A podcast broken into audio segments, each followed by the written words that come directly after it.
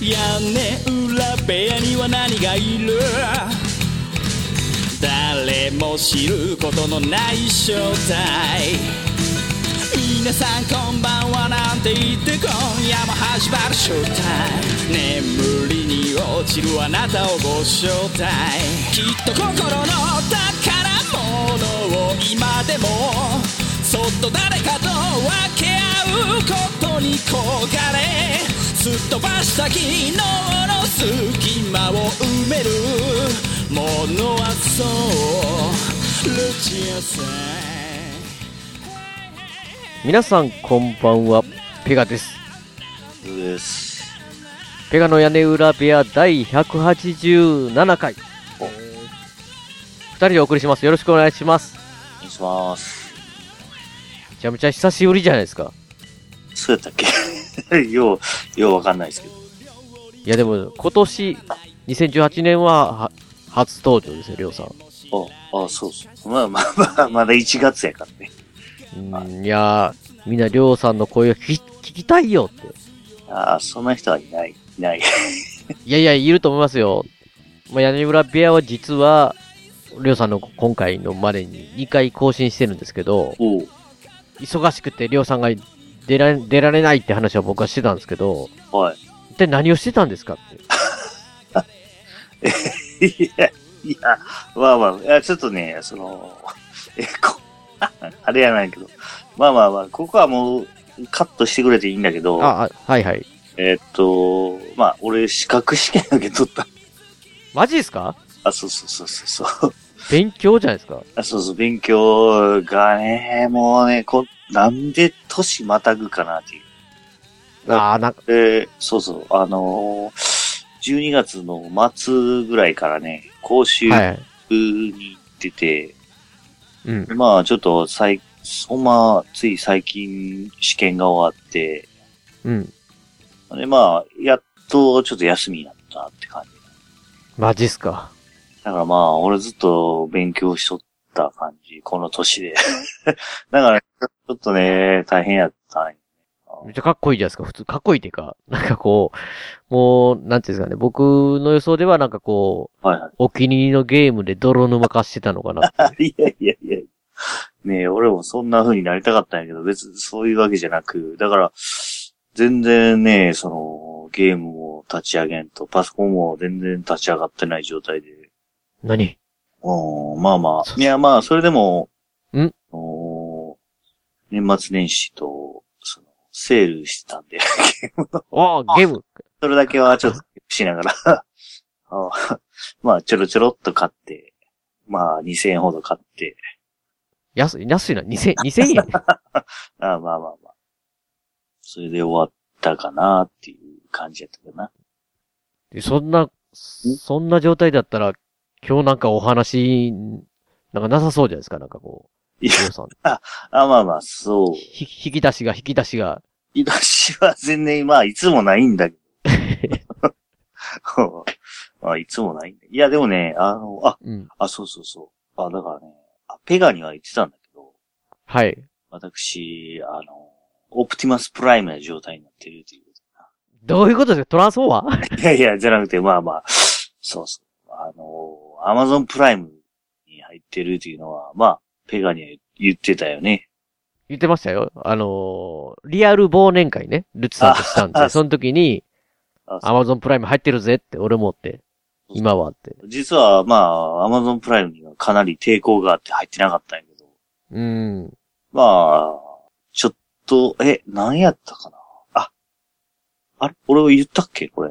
ちょっと見たい映画があって、はいはいはい。どうしてもその時に見たいと、家で。家で。で、その映画が、まあ俺ネットフリックス入ってるのは言ってたけど、ネットフリックスにはないと。ああ、え、ネットフリックスなくて、もしかしてほんで、なんとか今すぐ見れる方法はないかと思ったら、アマゾンプライムで見れると。でそん、そんなものあるんですよね。なんかネットフリックスなくて Amazon プライムにあるっていうようなまあ、パタそれはまあレッドオクトーバーを絵なんだ けど、 ーン。出たあショーンコネリ俺大好きなんだけど、あの映画は。いや、ー。いや、なんで、なんで、え、急急に、その時急に見たく、見たくなったんですか急に見たくなって家におった時にね。でもまあ、レンタルビデオ行くほどでもないし、そうそうそうそうそうそう。今見たいんだって。ほんなら、あらネットで見れるやんという感じやんかう。んうん。ほんで、いわば、アマゾンプライム初めは無料やんか。そうですね。ほんなら、ちょっと俺、入って、レッドオクトーバー見たらもうええかとか思ってたんや。あ、とりあえずそれでもで、もうやめたら、そね。うそうそう。ほんならもう、レッドオクトーバータダで見れるやん。そうですね。感じやったのに、もう今じゃもう、オプティマスプライムの状態で。あ、あ、プライム会員をフル活動してる状態 がオプティマスプライムなんですね。そうそうそうそうそう。もうそういう状態で今ね、うん。入ってよかったなっていう。おお 逆に。そうなんですよ。確かに、オプティマスプライムだとね、もうはい入って、だ、だって、なん、なんつうかね、もともとプライムのね、あのーはい、配送が早くなるっていうか、ああ、そうそっちの、ね、そっちがメインなはずなのに、なんかおまけ、おまけでしょ言ったら、その映画っそてう。そうそうそまあ、おまけにしてはね、なん、あの、なんていうんですかね、年間のね、金額が、他の配信のサイトよりだいぶや、お安いんで、う。そうそうそう、それはめっちゃ思ったわ。ねなんなんかこんなんでええのとか。そうそう、こんなんでいいの思いますよね、確かにね。いやいや。いや、まあまあ、それでちょっと、プライムに入ってからね。うん。いやまあ、それから、まあ、ちょっとその、ね忘年会というか、まあ、会った時にちょっと言ってたかもしれんはい。けど、あのーまあ、あの、俺、ネットフィックスに入ってた時に、うん。見てたのっていうのが、まあ、ドラマ、海外のドラマ系をずっと見てて、はいはいはい。あの、アニメとか全然見てなくて、全然知らなかったよ、存在自体。うん。あそんなんないという感じでおったからさ、はい。あんまり気にせずおったんやけど、なんか、アマゾン、アマゾンプライムのプライムビデオうん。で、まあ、いろいろ見てるときに、あれ、うんアニメもあるんや、みたいな感じで。いや、だ、だいたい僕、ボトムズ言ってたんですかボトそうムズ。そうそうそう、ボトムズとか入れて、りょうさんむせるって言ってくれてたのに、あれ、アマゾンプライムの話だそっうた。そうそう。そうそうそう。ほんで、実はね、 ネットフリックスにもボトムズがあったのよ。むせ、むせてたんですね。そう無制いや、俺だからアニメのこと全然そういう感じで見てなかったから、うん。ああるんだと思ったときに、あーまあちょっと言ったけども、あれアマゾンプライムに、なあ、いろいろアニメがあるやんっていう。そうありますよね。プライム結構。そこで、まあ、俺がおすすめしたいアニメっていうのが、お、あるんですよ、アニメの。おすすめアニメ。あ二つ、あの、プライムで見るお、プライムで見るんですね。いいじゃないでやつすか。あありまして。ちょっとね、うんそれはみんなに見てほしいな。俺はちょっと思ってるわけですよ。僕、知ってるようなやつですかそれは。いや、多分知らない。あ、おすすめ、おすあすあめ。まあ、いや、知ってるのは前、前言ってたやつもあるんだけど、うん。でも、今回のおすすめ二つはね、多分何も知らない。マジっすかだ、なん、ど、どんなんですかまずはね、はいはい。えーメイドインアビスという。アビスなんか、アビスって映画のなんか、海底潜るやつを思い出すんですけど。あははいや、あーそんな感じで、あ、ちょ、ちょっと待ってよ。俺、えーっと、題名間違えてるかもしれんな。 ちょっと待ってくれよ。メイド、メイドインアビス、あーってなってるんですよ。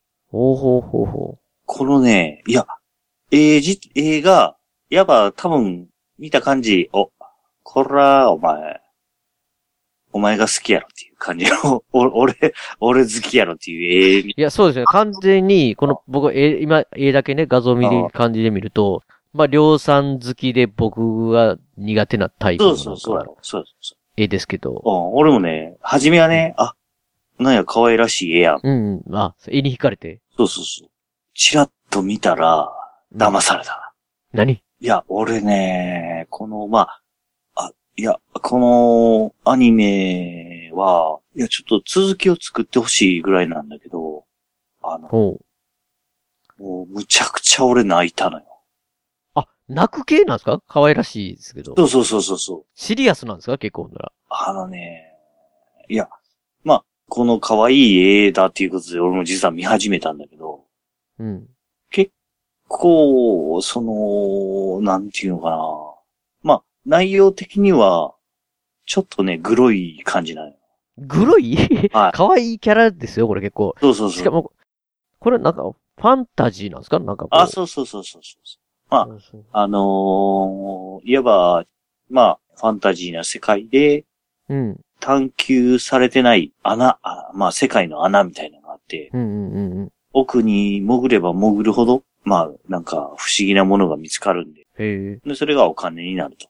ああ、なるほど。でも、潜れば潜るほど、ちょっとね、体に影響が出てしまう。 ええうん、それは辛いな。まあ、なんか、上昇負荷みたいなのがあって、その、潜、潜るのはいいんだけど、上がってくるときに、まあ、いわば気分が悪くなったり、戻るときに気分が悪くなってっていう感じがあって、なんか、ちょっとほ、本当になんか、う海潜るときみたいな感じあ、ですそね。うそうそうそう、そんな感じで、上昇負荷って。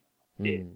だから、潜っていくんだけど、上がるときに、まあ、ちょっと、こう、気分が悪くなるみたいな話へえ。でも、それが、で、ででもだからね、その潜ること自体になんかいろいろな効果があるんじゃないかみたいなんで、いろんな話があるときに、やね、この、まあ、後半出てくる、うんまあ、主人公の女の子がおって、うん。うん。まあ一緒に旅する男の子がおるんやけど、うん。男の子っていうか、まあちょっとこれは見てほしい。男の子、男の子ではないかもしれんけど、ままああ、まあ、ひょっとして、名探偵コナン的な状態ですか。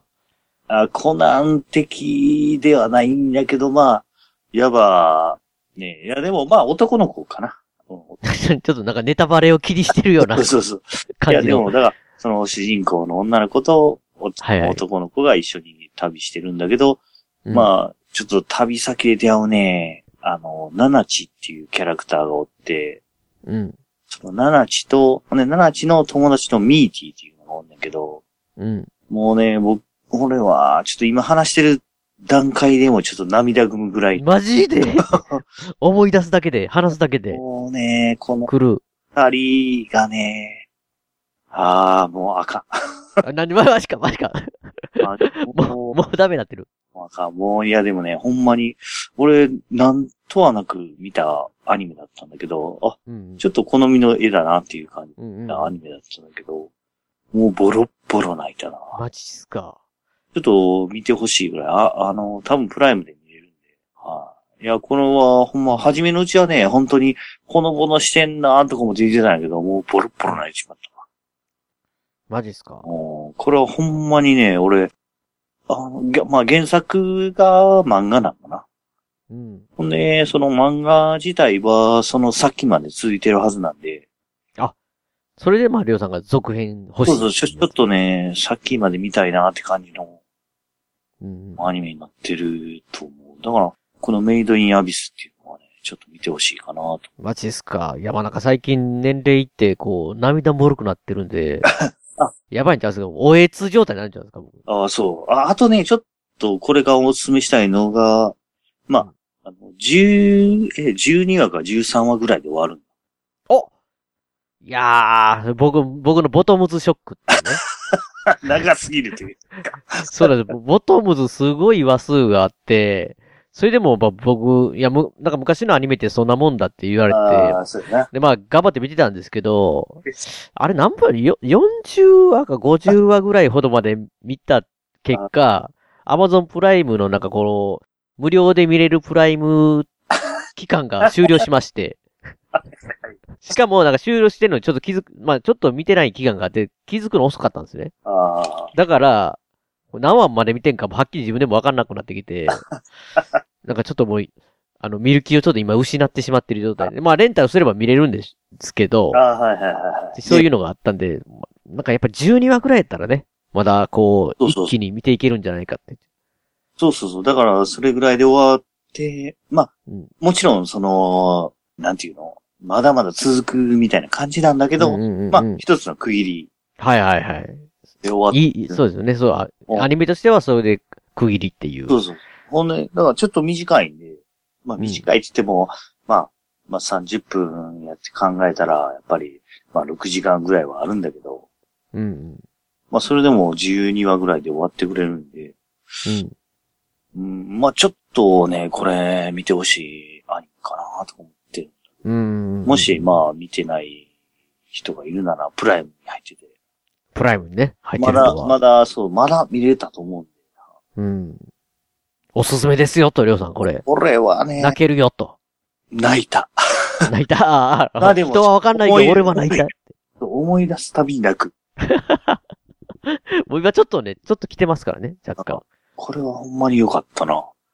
うん。よか、良かった、良かったっていうのはちょっと違うかもしれんけど、ううんん、まあちょっと見てほしいアニメかなって感じ。なるほど。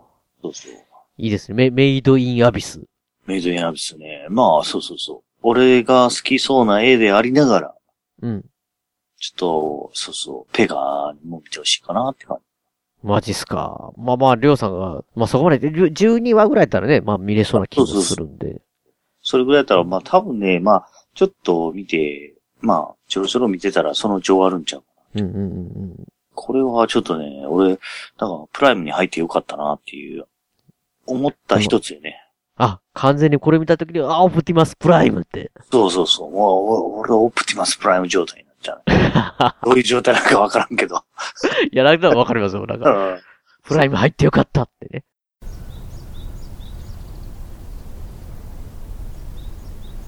遠く離れてしまえば理由を重ねてしまえば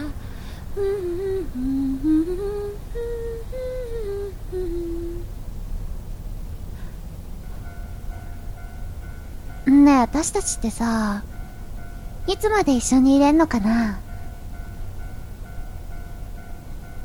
うんうううんああいやそういう意味じゃなくてうん うん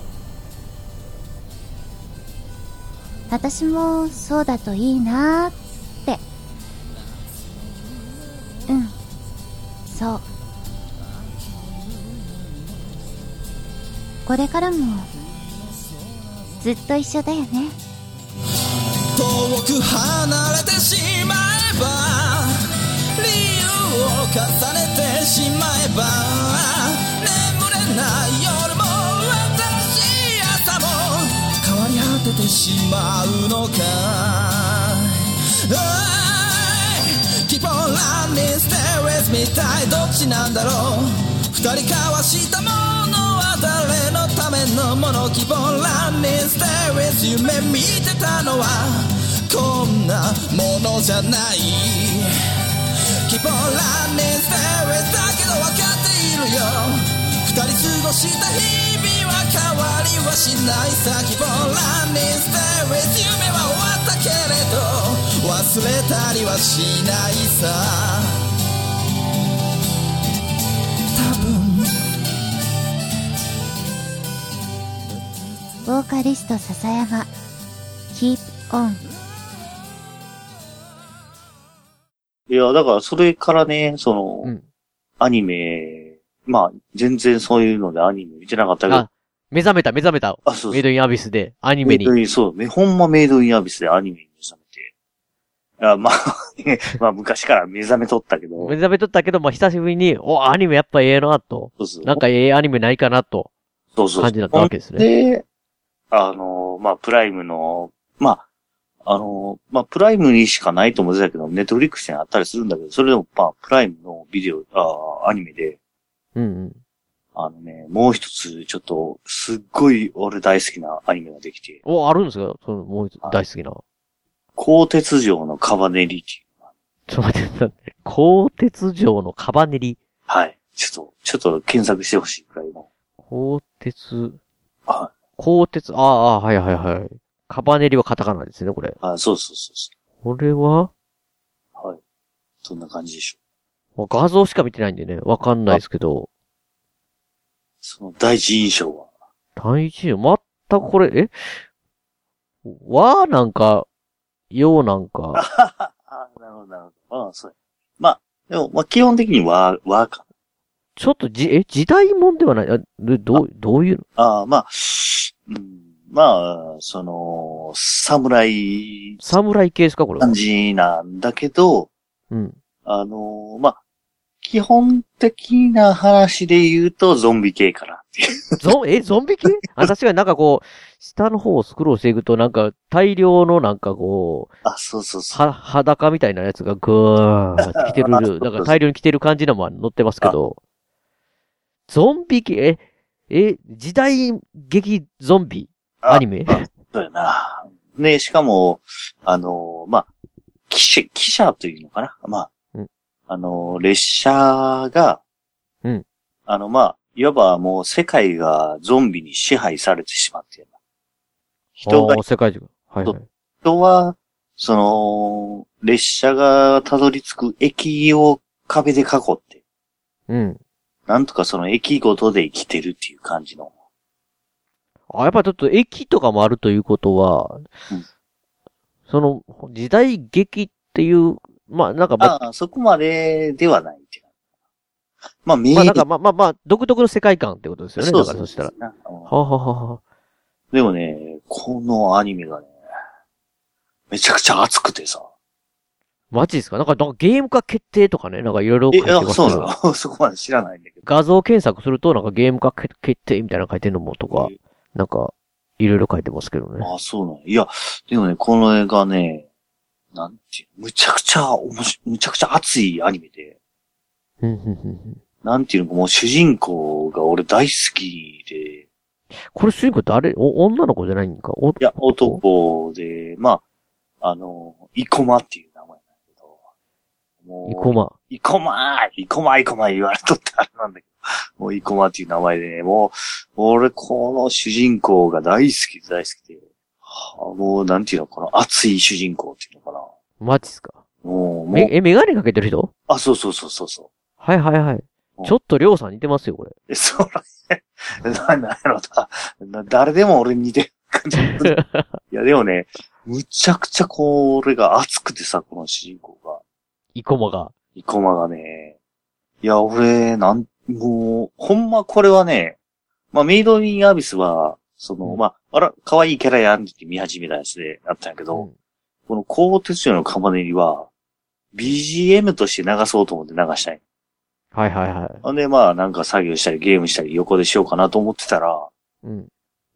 ぐめっちゃハマってしまって、何もう俺ね、多分、10回以上見てる。プライいム。や、めっちゃ見てるじゃ ないえ、めっちゃ見てる。めっちあゃ見てるまあな。見てるというか、まあ、もう、まあ、か一回かけてるよ。そう、一回、もう、がっつり見てしまったら、んずっともう、BGM になってる状態の。めちゃめちゃハマってるじゃないですか。いやー、これね、俺、めちゃめちゃ大好きやわ、このアニマジっすか。メ。いや、俺、あの、俺の中、あ、まあ、俺の中では全然知らなかったアニメだったんだけど、うんうんま。あもしかしたらちょっと、世間的には有名なのかもしれんけど、どうなんですすかねっ。ごい面白かったんやこれが。あーほんでまあ、これもね、13話ぐらいで終わるんようんうんいや、めっちゃちょっと続けほしいぐらいの、あれ、あれなんだけど、もうほんま熱くて、うんうんもう主人公がほんまに、なんていうのこう、まあ、共感できるみたいな。キャッチコピーこれはは、し、死ん、死んでも生きろ。貫け、鋼の心をって書いてるけど。ほんまにね、もうほんまそうれ。うん。もう主人公が、まあ、初めからね、この熱いやつで、熱いって言ってもね、なんか、熱苦しい感じでもしかしたら思うかもしれない。そんなんいじゃや、なもくうて完全にりょうさんが熱いやつっていうか、僕はもう松岡修造みたいななんかイメージ。いやいやそんなんじゃなくてねあ、違う。あ違う。なんていう、自分の、その、信念を持ってる。でも、その、なんでその信念を持ったかっていうのも、うんいわば自分、過去の自分の過ちからその信念を、信念を持っててさ、うんうん。もうこれだけ揺るがないといなるほう、もう過去自分が間違ってしまったがゆえど。うんうんに。ねその信念を持ってて生きててさ、うんうん。うん。まあでもね、これが、もうほんまにちょっとね、あのーほんま面白いと思う。いや、あの、りょうさんが熱くなってますからね。ああ、そうそうそう。俺はね、もう、メイドインアビスはまあ泣くんだけど、このね、コートカバネリは最高やで。俺もうサントラ買ってしまったかもう買ってしまったんですね。もう買ったんですね、もう。ら。もうサ完全にあれですね。そしたンらさトっラをき手に入の、れてもう、もう何回聞いてるかわからん。むちゃくちゃハマってるじゃないですか。いや、もうほんまにね、ちょっと、うんこれは、見てほしい。まあ、ちょっと、そうやな、まあ、ゾンビ系ではあるんだけども、それでもすごい面白かったわ。マジかよ。大好きな、大好きです。ちょっと、まあ、これも10、13話ぐらいかな。まあ、見やすいですね、これも。おうそうそうそうそう。でもね、もう、あ、こんなところで終わったか。ちょっと続きくれやっていうぐらい。続きくれやなんですかめちゃくちゃ見たいと。いやー、俺、だから、その、こういう、まあ、プライムにしても、うんネットフリックスにしても、アニメっていうのを見てなかったんだけど、うん。あーだから、すごい、あ、いっぱいアニメがあるんだっていう感じだったな。なるほど。いや、ちょっとね、見てほしい。この二つはね、メイドインアビスと、カバネリは、あー見て、見てください。ペガ、ペガさ確かになんかこう、今、ウィキペディアさんでね、ん。はいはいちょっと概要みたいなのを見ると、物語は蒸気機関が発達した極東の島国、日の本。はいまあ、日本ですよね。を舞台に、走行蒸気機関車、鋼鉄城に乗る人々と、不死の怪物、カバネとの戦いを描く、スチームパンク、時代劇、バトルアクション、ゾンビ、ロードブービーといった要素が込められているって。あどれもいいじゃないですか。スチームパンクも、リザギも、バトルアクショあ。ン。ねえ。いや、ロードムービーも好きですからね、僕。いいですね、なんか。だからね、そうそう。俺も初め、ほんま、ま、全く期待してなかったんやけど、うんうん。いや、めちゃくちゃ面白いと思う、ほんまに。これはね、ちょっと、あのうん、ゾンビ好き嫌い関係なく見てほしいな。うんうんうん。で、まあ、その、ちょっとね、まあ、弟と話したときに、あのーまあ、俺、まあ、このアニメにハマっとるんや、っていう話してたら、なんか途中、なんか、ちょっと、なんていうの、まあ、だれるというか、あ、とこあるのそんなとこあうんそれで俺やめた、みたいな弟が言ってたよ。うんうん。いやいや、違うぞ、と。おそこ違うんから、だ。そこからまた伸びるんやで、っていう話をしてなるほど。そこをちょっと乗り切れと。いや、あだから俺的にはね、そんだれなかな、った。そうそう、そんなシーン全くなかったんだけど、え、どこがだれたんだと。一体あと。もうそれくらいに、うん。まあでも聞いたら、ああ、なるほどねっていうところだったんだけど、うん。いやでも全然、いや、そこからまだまだ行くだろうっていなるほう。いや、そうやね。どなあの、いや、確かにこれ、もう、なんかこう、あんまりもう、うん情報入れずに、み、これはちょっと見たいなっていうのをかなり、ふつふつと湧いてきてますよ。そう。そうだね、普通に多分見れると思う。うん。あとはまあ、あのーまあ俺的には、俺的にはすごい、なんか懐かしい感じのキャラクターデザインの人。うーん。えーいわば、えー、三木本春彦さん。三木本さんはい。だから俺的にはもうマクロス な状態なんだけど。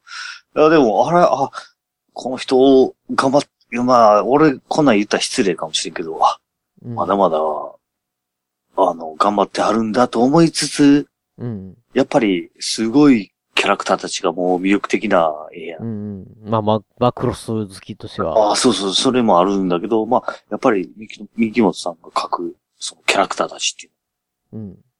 だからまあ魅力的、まあ可愛い女の子であったり、まあ主人公的にもね、まあその、えー、イコマ、イコマにしてもさ、うんわ、魅力、すっごい魅力的なキャラだしな、うんと思いながらまあそこはすごい、だから、あ、なんていうのか、はじめ、だから、まあちょっと見たのは、うんキャラクターの、やっぱ絵で見てたようんうんうんうん。ああ。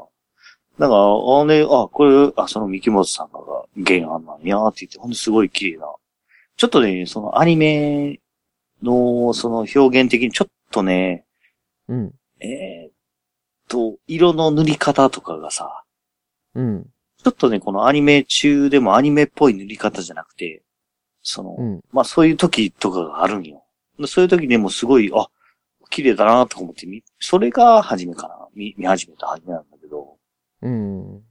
それからでももうほんま、このアニメはすごい面白かった。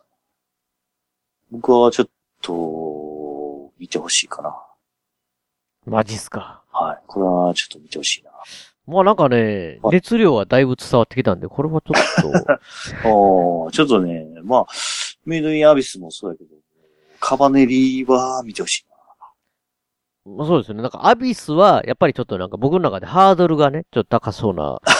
あのまあまあ、絵のハードルがね。あ、そうです。多分、あの、見出したらそうでもないと思うんですけあどあ、、そうそうそまあ、いわゆるあの、触手的なって、触手的なう。あやあ、はいはい。 つ。いや、もう、い伸びるか伸びないかの違い。や、それ、あ、そ触手や、そう。本当に触手ですけど、それは。まあまあ、触手でも。ね。触手が、的にっていうのは、まあ、やっぱりあの、え映画ね、可愛らしい感じなんで、まあ、このカパネリの方はね、うんもう何の問題もなく、こう、み、こそうう、そうそうそう。いや、あの入っていける感じの、ほんまにと、いいと思う。あれはちょっと見てほしいな。いや、だからプライムに入ってよかったなっていう感じやったわ。マジっすか。うんおーいいですね、プライム。プライムいいね。いや、でもちょっと、まあ、不満もあるけども、プライムはすごいいいと思うよ。まあ、ままあちょっとね、ここで笹山さんの一曲をね、あ、あはい。ちょっと中かけたいと思うんですけど、まあおりょうさんがいるということで、あ、もまあしあかのし曲ですよね、まず。た。だね。今年、はい。そうそうこうヤンニョムラブーム、なんか、なんとなく、なんとなくですけど、続いてってね、あ、はい。あのーまあレギュラー会も、今年初めてですけど、もう7年経って8年目突入ってことなんで、誰も聞かない。レギュラー誰も聞か、そう、誰も聞かない屋 根裏部屋ですけど、キ誰ーも、ポン、キーポンしてるんでね。あ、そうだ。誰も聞かないレギュラー会だけど、あ、レギュラー、いや、そんなことですよ。レギュラー会、やっぱりレギュラー会が面白いよっていう人なもそんなこいとまないす。んで。もう、もう、な、え、今回レギュラー会ゲスト出せや。 まあまあ、息抜きみたいな。そうですね。日本のね、レギュラー会ということで、みょうさんがいるってことで、まあ、今年最初のキーポン、キあ、そキうー。ポンをね、あ、最高で。もうりょうさんが好きなんで、かけさせていただきたいなとお願いします。思います。そうえー、それまで聞いてください。えー、笹山さんで、えー、アルバム、灰の水曜日から、キーポン。育った街をわけもなく離れ右も左もわからない暮らし寂しさはいつもすぐ隣にいてそれに気づかずに大人になってたラタタタあの日夢見てた自分を忘れて流れ流されてたどり着いた場所憧れはいつの間にか消え失せてしまったけれどそれも悪くはないなんて笑い合えるのかい全て忘れてしまうかい疲れ果てて眠るその一瞬に寂しさは隣にないかい Keep on loving me, stay with me 一体どっちなんだろう二人交わしたものは誰のためのもの Keep on loving me, stay with you 夢見てたのはこんなものじゃないラタタタ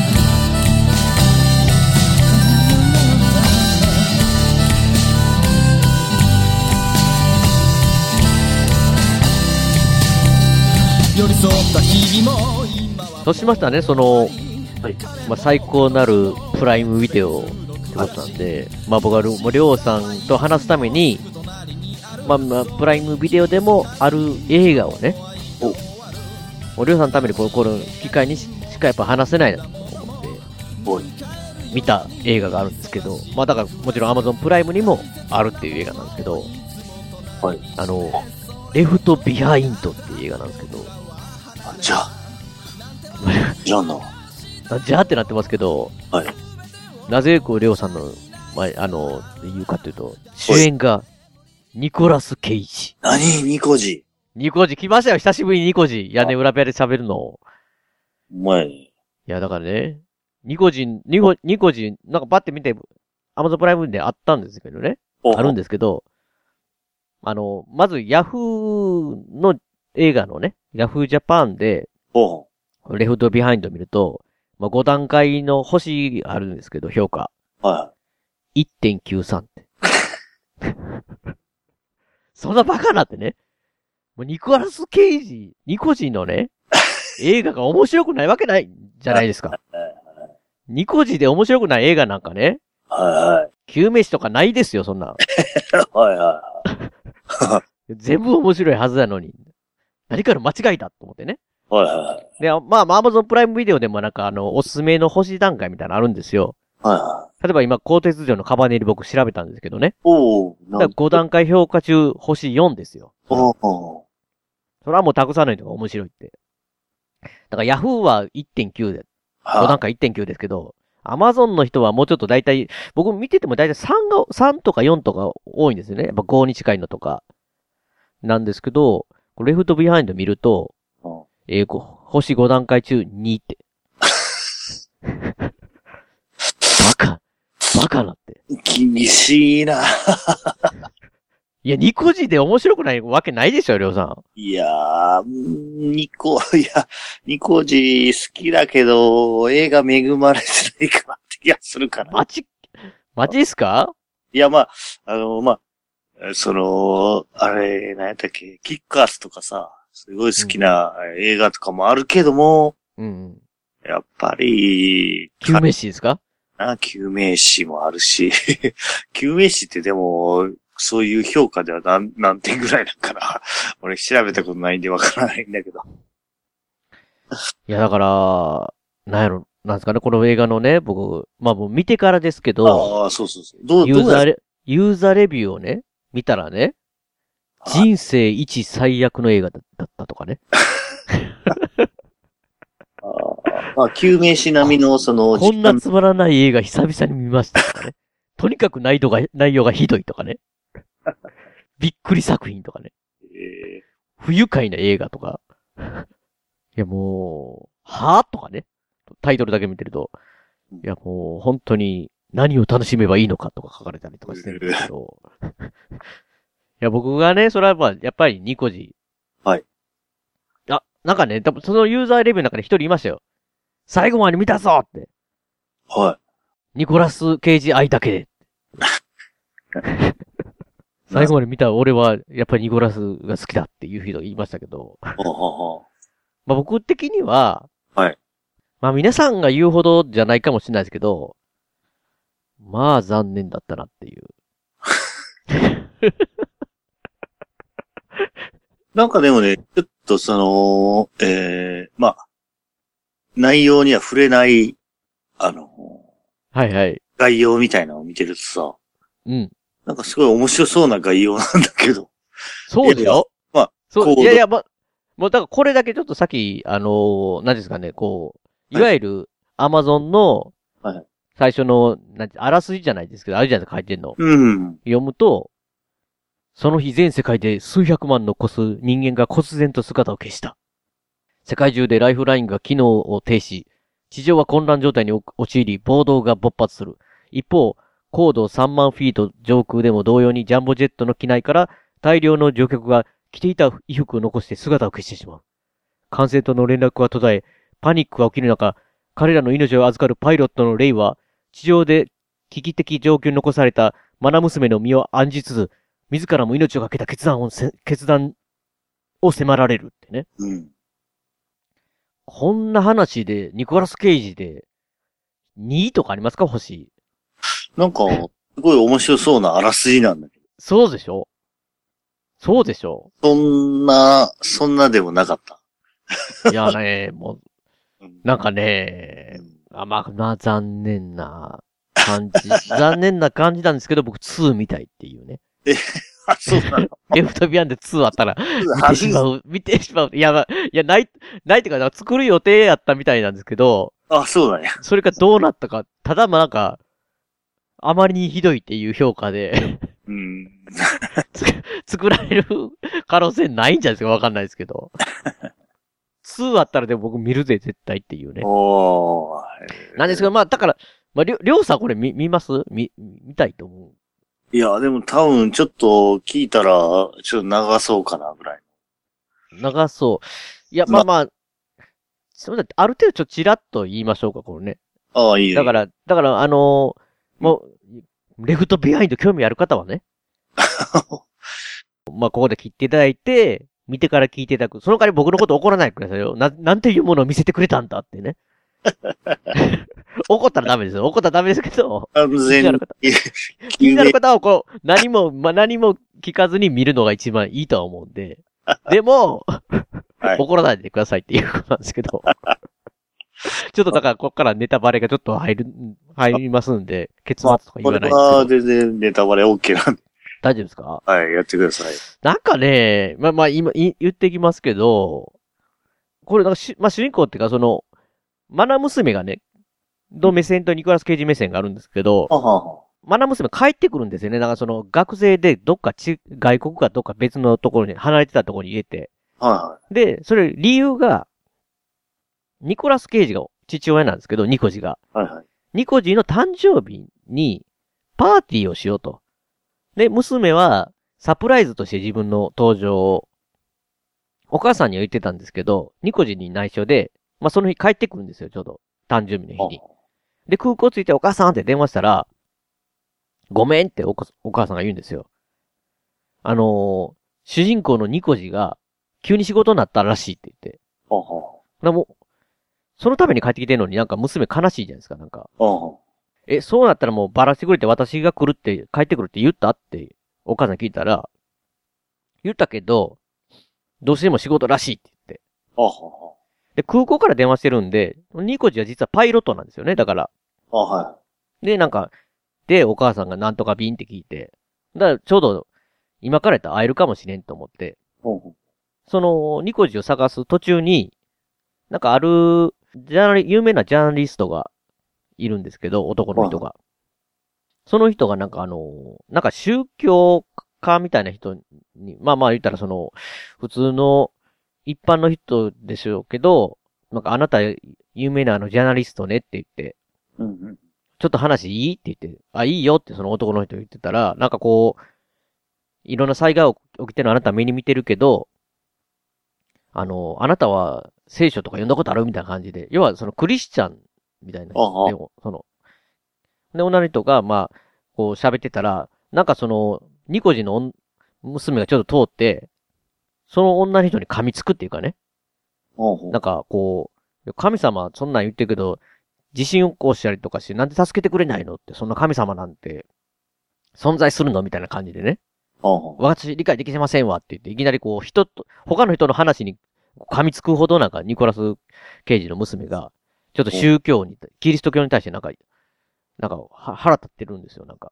は。で、なんでかって言ったら、なんかどうも、ニコラス・ケイジのおか、あ奥さんがね、要はその娘のお母さんが、キリスト教に急にはまり出して、はそれで家庭がちょっとおかしくなったと。ああ、なるほいう感じで、ちょっと、し宗教に対してちょっと、あの、怒りがあるんですよね。だからなんかこう、その熱心な宗教の、勧誘じゃないですか、その話してんのに、ちょっと途中、噛みついてるみたいな感じのことをしてしまって、ど。はで、でもなんか、まあ途中で全然知らない人同士がごめんなさいって言うんですけど、そこでちょっと、その、ジャーナリストのお男の人と知り合いなんですよね。ジャーナリストの男の人はどっちか言ったらなんか、よなんかよくわからん宗教の女の人に絡まれたのを助けてくれたみたいな感じ、は。は形になって、なんか、ありがとうって言ってて。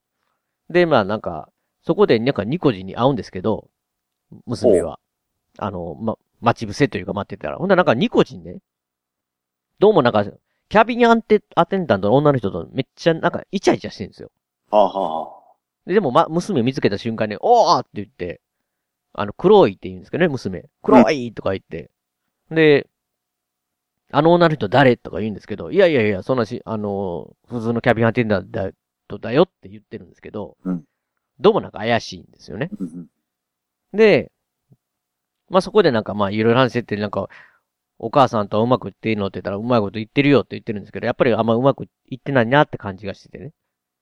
なんか、こう、なんかちょっと心配な感じになるんですけど。うんうん。で、まあ、その結局はもう、まあ、もうロンドン行き行くっていうとか、シャンラインで行ってらっしゃいって感じになるわけなんですけど、ただ、い、ニコジと別れた後に、その娘が歩いてたら空港で、飛行機の中で働いてる男の人が一人寄ってきて、黒いって言って娘の方に寄ってきて、これ、ニコジに渡してくれへんかなって言って、その、その男の人に頼まれるんですよね。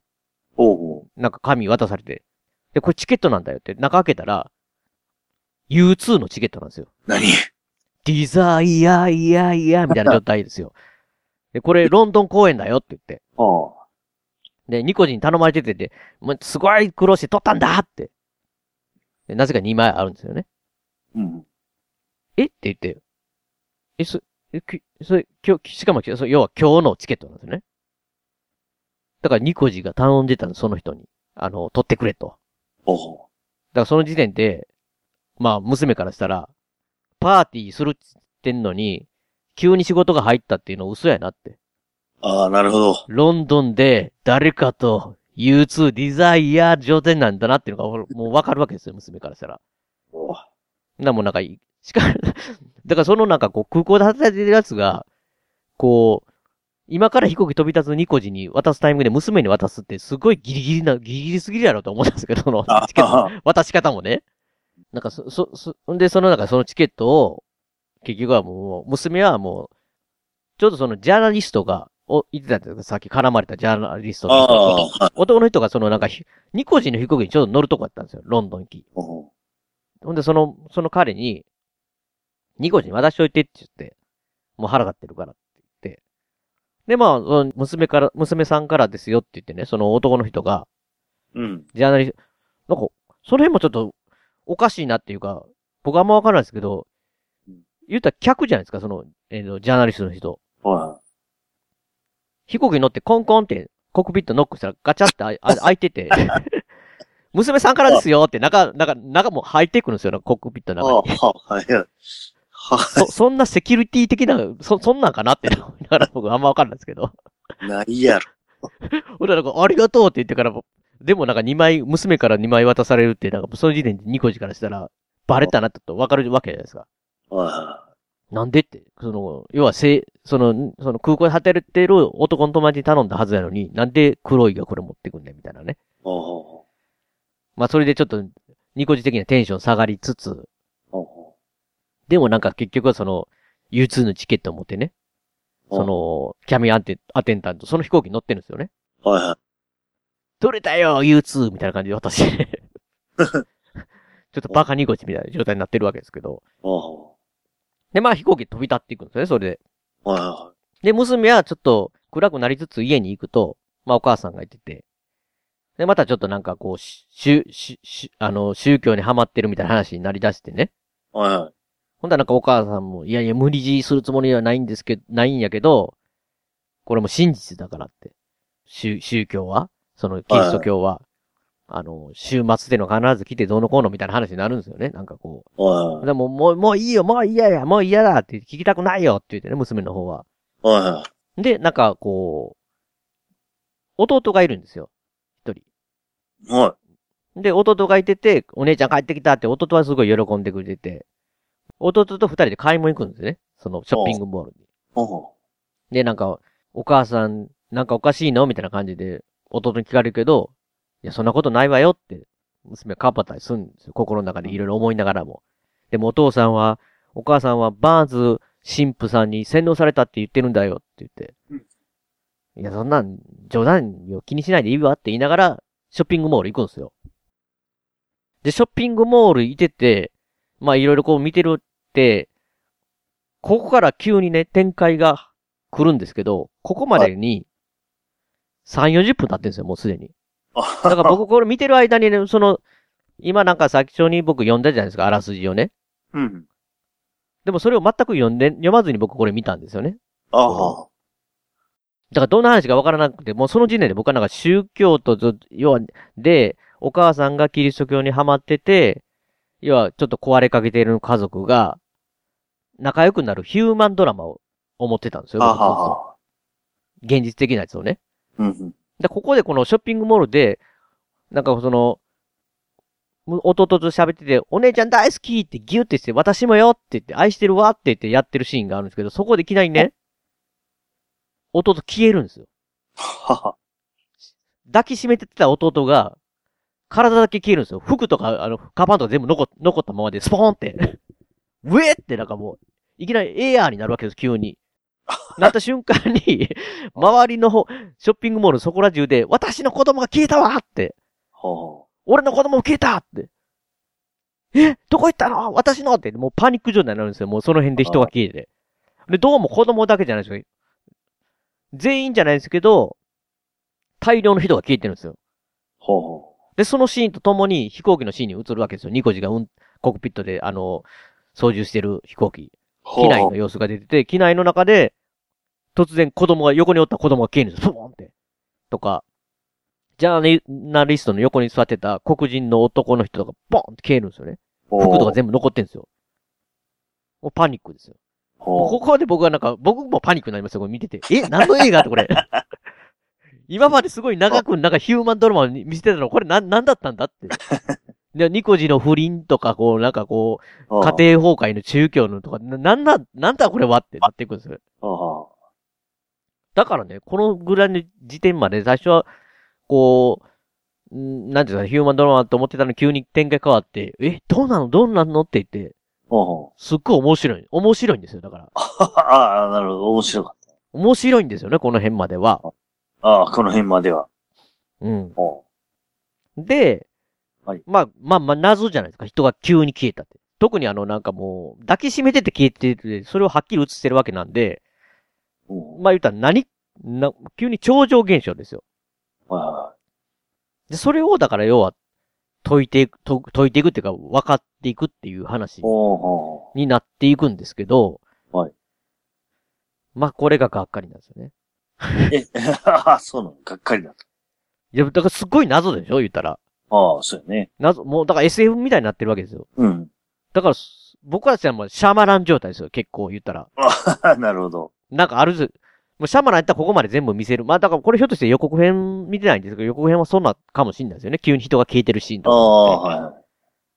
これがね、なぜ星二つになるかとかがね、やっぱ見たらすごいわかるんですけど。あ、はい。なんかもう、とにかくなんかまあ多分ね、そのうん。メインのその消えたやつの原因に関してが、はいあの、見た人が、がすごい星2にしてると思うんですよね。もうそれによって他のとこまでもう怒り が。なんか言うたらその飛行機シーンがね、ああ、あの、いわゆるバラエティバラエティとかのあるじゃない仰天びっくりニュースとかあるじゃないですか。ああ。ああいう再現フィルムと変わらんぐらいのししクオリティだとかね。怒ってる人言ってたんですけど、ああ、あ多分それ、まあ確かにそういうとこはありますけど、あ。うん。そうとこそういうとこありますけど、それもなんかその、なんていうんですかね、これもうか、もう、もうそこ、そこを言ったらもう終わりの映画なんで、 まあな、なぜ消えたかね。ああ、なるほど。なぜ消えたかが、 これ、どうしようかな。P 入れてりょうさんだけ言おうかな。ちょっとわかんないですけど、ね。あ、でもさ、その、なぜ消えたかっていうのは、うんやっぱペガ的には納得できない。僕は、はい。なんじゃそりゃとは思いましたよ。なんじゃそりゃとは思い出 す、思ったんですけど、思ったんですけど、それ怒りまではいかなかったんですよ。ああ、なるほどなるほど。あ、でも、一般的には怒りモード。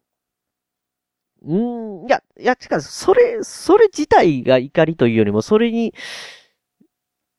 うー ん、なんかじねゃあ、説ま明しあ、大方、ほんなら、もう、これからは、もうあ、 P もう、あ、モード。 あもう P、P モードで、はいい。や、もう、もうさらにせ踏み込みんで、もう聞きたくない方は、もうこれを聞いたらもう、もう映画、もう楽しめなくなるかもしれないんで、は聞い。かないで切っていただきたいんですけど、はい。どうぞ。なんかね、はい途中から、はい。いろんなとこ消えていくんですけど、そその、もう特にその、娘とかもね、うん。言うたらもう弟消えてもパニック状態ですよ。ああ、そうよね。パニック状態で、ほんでね、そのもうショッピングモールもいろいろ消えてパニックになってるから、それに乗じてやっぱりその、泥棒と働くやつまで出てきたりとかして、うん。もうすごい状態なんですよ。もう偉い状態に。うん。で、もう、モールから出てったら今度はなんか自分の車乗ろう思ったらセスナ機がブワー落ちてきて突っ込んでくるとかね。もうむちゃくちゃなんですよ。なんでか言ったら、まあそのセスナ機の多分人が消えたりしてるんですよね。多分運転席。そうああ。いうことが起こったりして、もう街中が偉いことになってて、なんかもう冷めて病院とか行行くの。まあだからそこはね、ちょっとパニックになってるんで、明らかに自分の手の中で消えてるけど、自分も同じ状態になったら、そうするんだろうなっていうのは、なんか、なんていうか、その、娘はもう、病院とかに探し回るんですよ。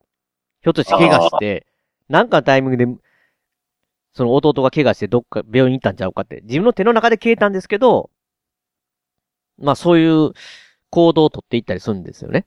ほうほだからなんか、まあある病院の中に入っていったら、新生児とか全部消えてるんですよ。う。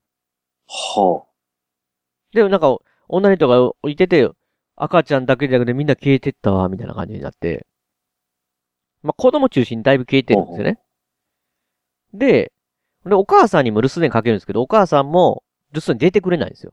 う。ほう。で、最終的にはその家まで戻ってきて、戻ってきて、風呂場に行くと、お母さんのつく、つなんかつけてたアクセサリーだけが落ちてて、シャワージャーって出てる状態なんですよね。うん。だからまあ完全におかお母さんも消えたという感じに。ああ、なるほど。で、なんかところどころで、その、まあお母さん探してる時も、祈りとかね、そういうとこが映っていくんですよね。ほうほう。、で、ニコジはなんかその、運転しながら、コックピットで運転しながら、なんかこう、なんていうんですかね、その、とりあえず最初パニックの時にね、乗客に説明するって言って、うん。とにかく、あの、今もん、ま、まずいのはパニックになることだと。うん。みんな落ち着いてくださいと。で、こういうふうに人が消えてる状態、今、消えた状態が、この機内だけじゃなくて、他の世界でも送ってるかもしれない。それはわからないとか言ってるんですけどね。 なんかこう、その時点でなんか、僕だったら、飛行機でそれ消えたってことが起こったら、その場所でしか、そういう状況が起こらない、おなまあな、謎の状態を、謎の状態ですけど、その飛行機の中の出来事だけっていう感じで話するますけど、ニコジはなんかもうやっぱ天才というか、なんていうんですかね。はい。いや、神視点なんで、ひあょっとして外でもおこそれが起こってるかもしれないって思ったんですよね、なんか。そういう、そういうことを言うんですけど、すごい鋭いな、こいつって思いながらね。うんだからそれで引っかかってるわけですよ、ニコジはね。ね、なんか、あ結局だから、その、その、偉い状態になってるから、管制塔とかいろんな目的地とかいろんなとこに連絡取ろうとするんですけど、飛行機から。どこも繋がらないんですよね。うん。で、このままじゃまずいと思って、で、結局、その引き、飛行機引き返していくんですけど、ほその時になんでこんなこと起こってんかなって言った時に、その、客宿乗務員の女の人、恋人というかさ、あの、あ誘ってた女の人の、仲の良か良かった客宿乗務員の人も消えてるんですよね。う。ほうほうほで、あの子も消えたのかって言って、いい子だったのに、みたいな話をしてて、う。ほうほう。で、なんか、ニコジがどんどん、なんかこう、なんかピンとくんですよね、急に。ほう。で、その人の服とかなんか荷物を持ってきてくれって言い出して、ほこ戻らなあかんとかいろいろコックピットしながらね、う。すもうそんなこと気にすんなって僕からは思うんですけど、とりあえずその安全に着地することを考えろと、戻れと思うんですけど、うんなんか、こう、コックピットを運転しながらなんか衣服とか漁り出すんですよ。ほうで、時計を見つけた時に、はぁーってなり出して、 ほう。ニコジが、まあ、そこにはなんか、ヨハネなんとかって書いてたと思うんですよ。要は、ニコジはずっと、奥さんにキリスト教で、あは週末の話を聞かされてたって。い。はいはもしかして共通するのって消えた人って、クリスチャンって思い出して、い。ほうほう。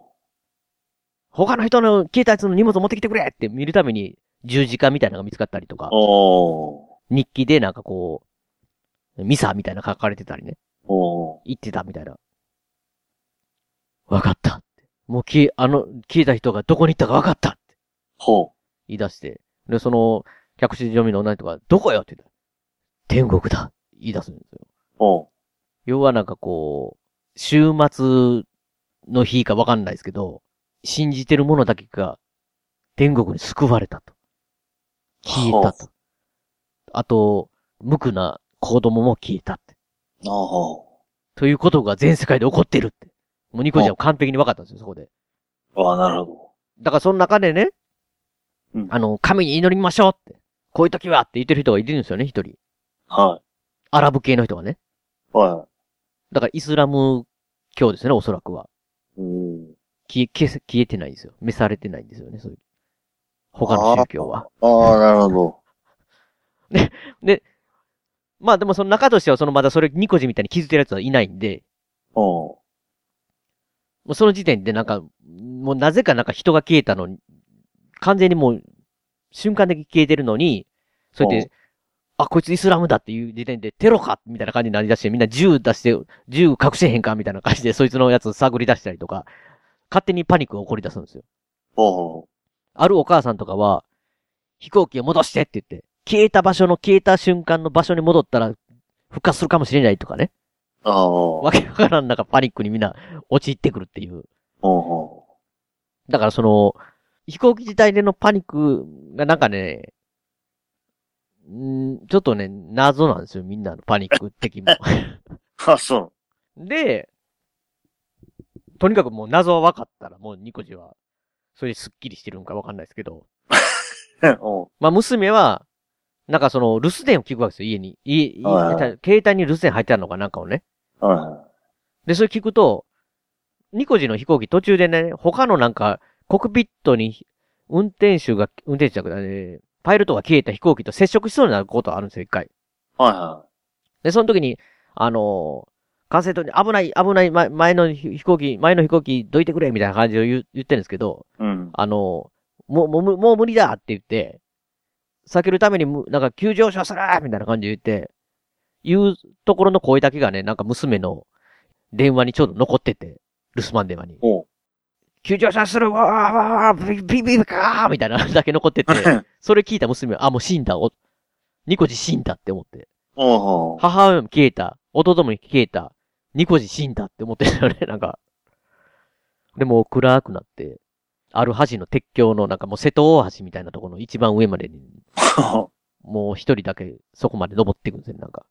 ええっていう悲しい状態になっていくみたいな感じになっていくんですけど、はまあそれでまあまあまあ最終的にはその飛行機がだから燃料もなくなって戻ってきて、もう空港もパンパンなんですよ、どこも。い。は一瞬だけ繋がったりするんですよね、なんか。繋がる会話もなんか謎なんですよ、なんかこう。もうちょっと緊急なことがあって、い。うん。 JFK 空港に戻ろうとしてんやと。うん。だから管制塔のやつが、そうかって、わかったって言って最初のセリフが、何人消えたって。で、もう何人消えたって言われて、ニコジは、そこで、やっぱり外のやつらも、そっちも消えてるのかって言ったら、もう全世界消えているみたいな感じでこう聞かされるんですけど、うん。なんで最初の会話がそれやねんって、なんかね。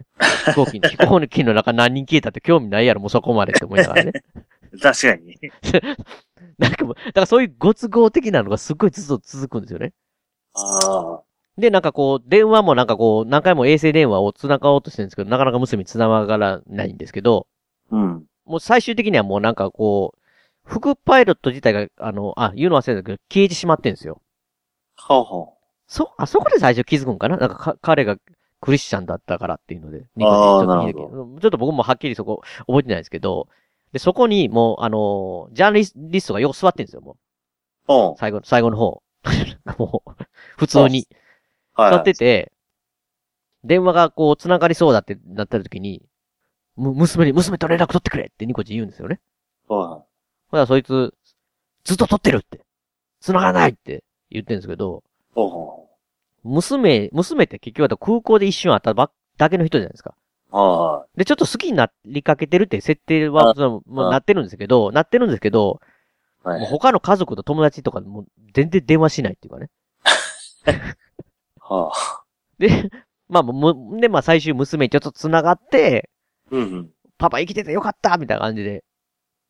でも、弟とママが消えたのよって、うーってなってニコジがなってとか、そういうのがありつつみたいな感じになっていくんですけど、うん。まあそこで最終無事着陸どこか見つけてできるかみたいな感じで、ね、もう最終盤はなっていくっていう話なんですよ。だからまあ要は、この、キリスト教を、で、まあ言うたら最最終的にその週末の日で、信じるものだけは、こう、消えたと。はあはあ。っていう、この設定自体が、多分、僕はみ、僕はだからその時点自体は別に何も思わなかったんですけど、おお。おそらく皆さんの怒りを注いでるような感じがするんですよ。この映画の星2とか星1っていうああ。だから多分、キリスト教に興味ない人は、プロパガンダみたいな感じのね。ほうほうほ要はだから最初の方はだから、もうニコジンの娘とかも、超批判してるわけじゃないですか。う。まあ、もう宗教のせいでこんなんなったってなったんですけど、実はこの映画としては宗教を信じる者とかは救われるんですよ。ほうほうです救われてないものだけの最後の残りの話みたいな感じなんですけどお。でも、多分、本当のちゃんと信者の人からすると、なんていうんですかね。そんな嫌な宗教じゃないのにみたいな感じの感じ、なんていうんですかね。要は、それこそイスラムも救わないじゃないですか。救わないし、はいそこで出てくるキリスト教の人たちって、ちょっともう頭おかしいぐらいの嫌な感じのふ、お母さんもちょっと、そのせい、ハマりすぎて、家族崩壊させてるし、うん。最初に出てくる人もなんかすごい、ちょっとイライラさせるような人なんだよね。うんで、しかも、傲慢すぎるじゃないですか、その、要はキリスト教の信じてる人だけ救われるみたいな完全な。はいはい。そんな風に、だからそんな風に思われても嫌だっていう人もおると思うんですよ、多分。多分これ僕、わかんないですけど、クリスの、キリスト教の信者の人も、なんか嫌な気分になる し、信者ない、じゃない人も嫌な気分になるっていう。ええ結果、なんやねんこの映画と。あっていう感じなんですよね。あ、なるほど。これ見てくれるんですかね、みんな。だからその、消えたっていうのも、その、スリラー、サスペンスとかじゃなないんでね。ああ、ホラーでもなく。なんかそういうサスペンス系な感じがするんだけど、そうなんですよ。で、そのパニックみたいな感じ、飛行機パニックみたいに見るとすると、最初の人間ドラマめっちゃ長いですからね。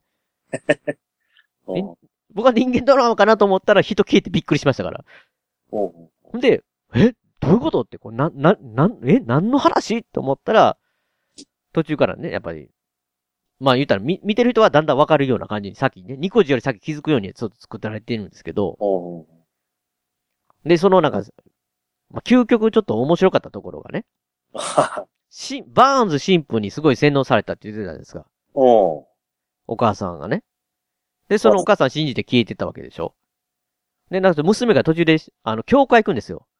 まあうん。教会行ったら死んじゃう分ばっかりでしょだからほとんどの人がめっちゃ消えてるんですよね、教会の中で。で、バーンズ紳士だけいるんですよ、普通に。それで、あの、娘が言うんですよ。え、どうしたのって言うから、ほんなら、バーンズ紳士が、だから、そうなんだって、信じた人だけが消えてったんだって言って、でで言っても、あなた生きてるうんここにいるじゃないって言って、攻めたら、私は、信じてなかったって。 人に解きながら信じてなかったっていうね。ちょっとそれが、僕、ちょっと、僕の中でツボでしたけどね。ちょっとに、人間、人間らしかったですけど。ああ、なるほどね。まあ、ニコチーが。うんだからね、なんか僕からこすると、はいその、一緒に働いてたキャビンアテンダントの人いるじゃないですか。それがね、すごいチャラチャラしてて、なんかすごい、最初のシーンの方とかでおな、お友達とかにね、働いてる友達とかに、実は、ニコジと付き合ってるの、みたいな感じで、こう言えないけど、みたいな感じでね、嘘みたいな感じで、ちょっとなんかもう、すぐ口軽いし、なんかもう U2 おねだりして、なんかこう、なんかあんまり感情移入できなかったんですよ、その女の人にはね。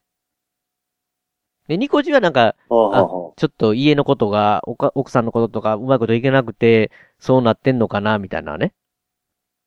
まあ、まあそのバランス的に、まあその不倫の状態なんで、まあ、イーブンって言ったらイーブンなんですけど、どっちかって言ったらニコジの方に感情移入ができて、女の人がなんかこう、チャラチャラしてるな、とか思ってたんですけど、途中の最後の方でね、分かったと。